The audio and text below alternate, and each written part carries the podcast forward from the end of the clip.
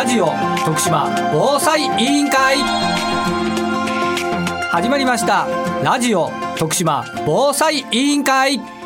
このラジオ徳島防災委員会は徳島で活動を続ける防災士が中心となり立ち上げた委員会です。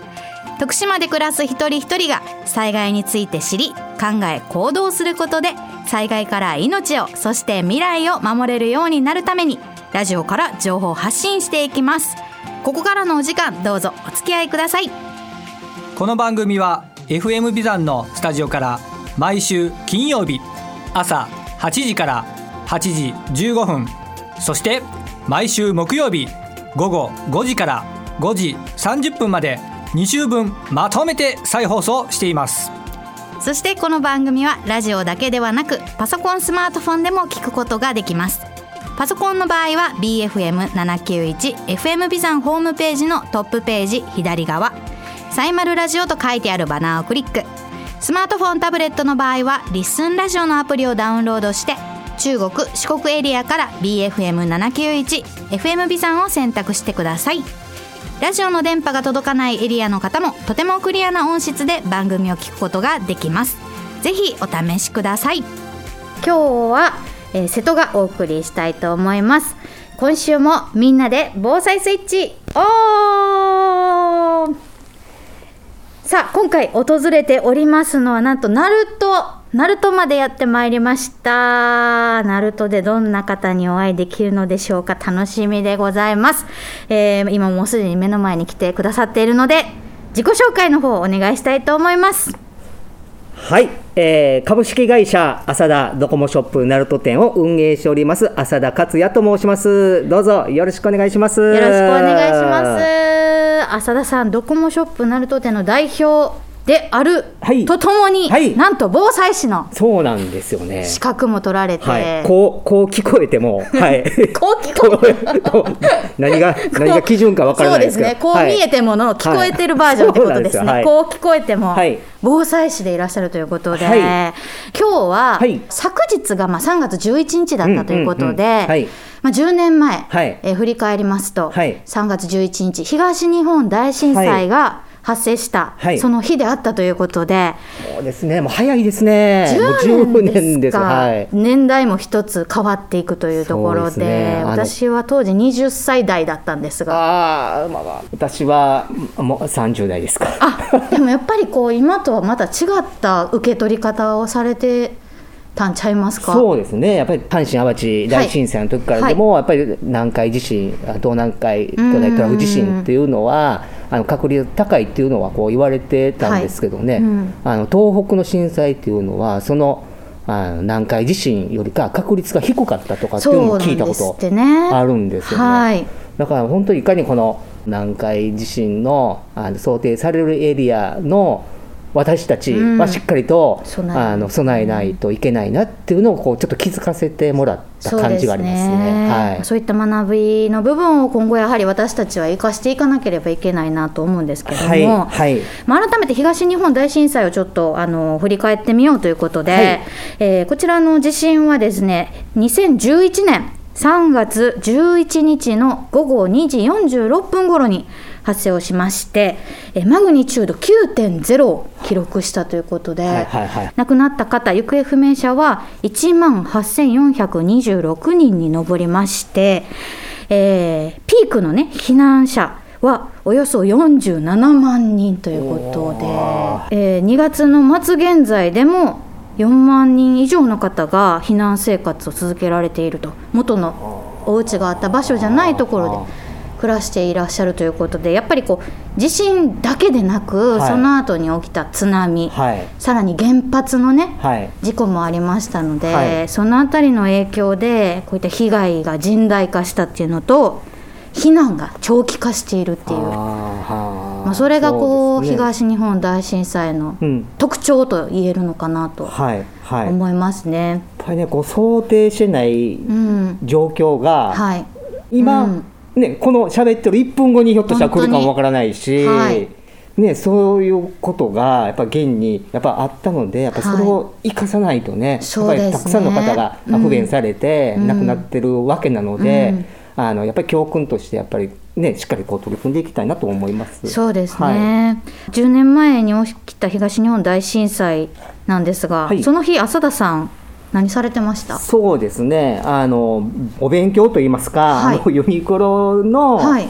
セミナーがあったんですよね、でそのセミナーを聞いていましたね。あじゃあもうあの大人になってからだけども勉強中だったそうそうですよ、勉強中。はい。うんに情報が入ってきたんですか、そうです。であの揺れた感じもまあもちろんねなかったんですけども、あの主催者またあの司会者の方が、うんうんうん。えーまあ、東北の方で、まあ、大きな地震があったので、うんうんうん。まあ、お取引先の方、まあ、関係ある方は、あのまあ、セミナー途中ですけども、まあ、退出してもらって、まあ、連絡してだいしていただいて、まあ、結構ですというような、まあ、案内がされてましたね。そうですか。もう、はい。皆さんにとって初めてぐらいの、ね、状況でしたよね。そうですね。情報の入り方も、はい。なんか徳島だけど、い。津波に関する警戒をしてくださいっていう情報がね、はい。入りましたよね。私も当時、海辺にある公園で働いてましたので、はい。公園を閉めた方がいいのかそのまま帰った方がいいのあかー。そのまま営業続けた方がいいのかみたいなところではい。相談したりした記憶があります。そうなんですよ。あの阪神・淡路はどちらかといえば、このこう火災というか、うんうんね、津波ってあれだそうですね。なかったです建物の倒壊ねと火災による、はい。で亡くなった方がたくさんいらっしゃったんですけど、はい、なのでなんかそのこう津波に対してのこの感覚というかそうですね。イメージがね全くつかなかったそうですね。たんですよね。あるというものは知っているけど、はい。どのような高さで、はい。どのような勢いでやってくるのかっていうのは、想像するしかないとそうなんいうかですよ。だから徳島でそのセミナーがあって、はい。まあ、帰りがけに見てもつ普通うんの交通の流れであるし、あのー津波警報だったかな注意報か、まあ、はい。出てたんですけどね。はい。日本のね、はい。海辺全部こうライン引きされてたのはね印象に残ってますけど、はい。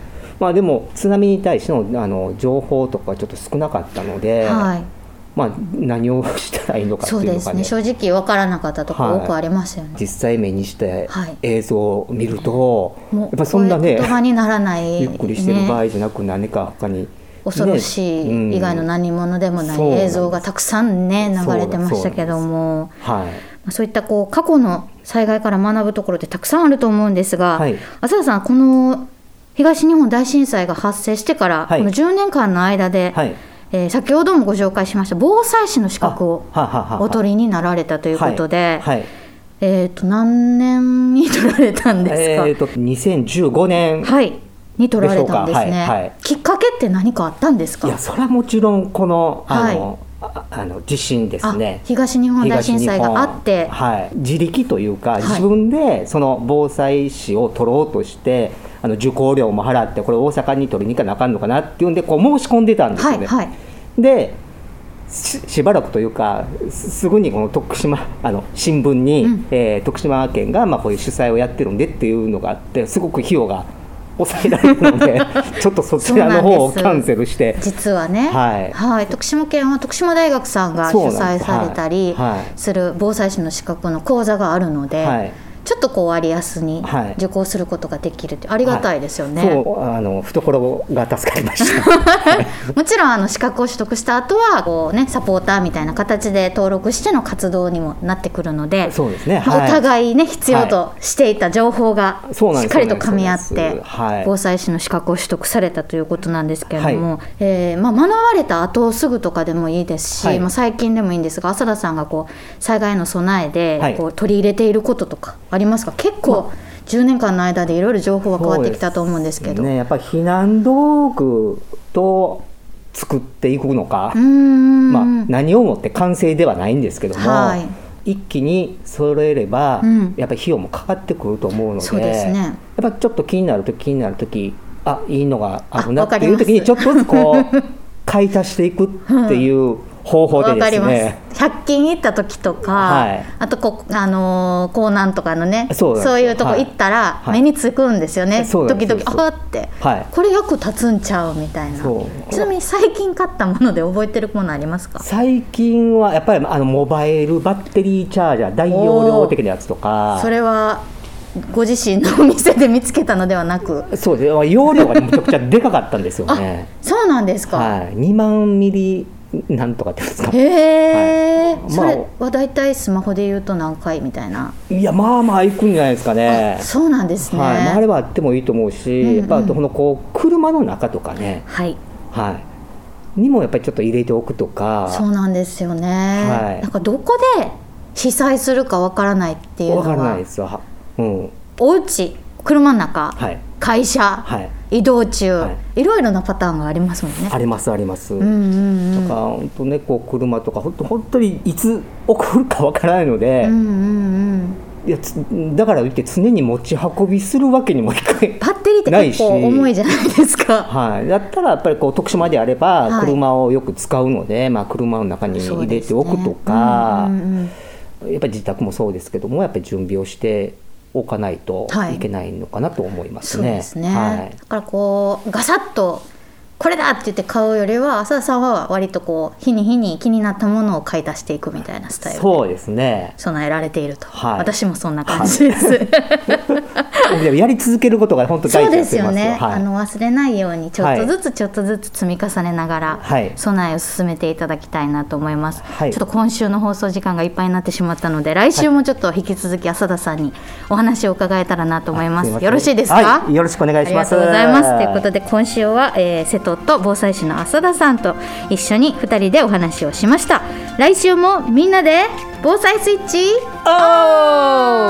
ン FM ビザンからお送りしてきましたラジオ徳島防災委員会今週はここまで再放送は毎週木曜日午後5時から午後5時30分まで2週分まとめて再放送していますそちらもぜひお聞きください。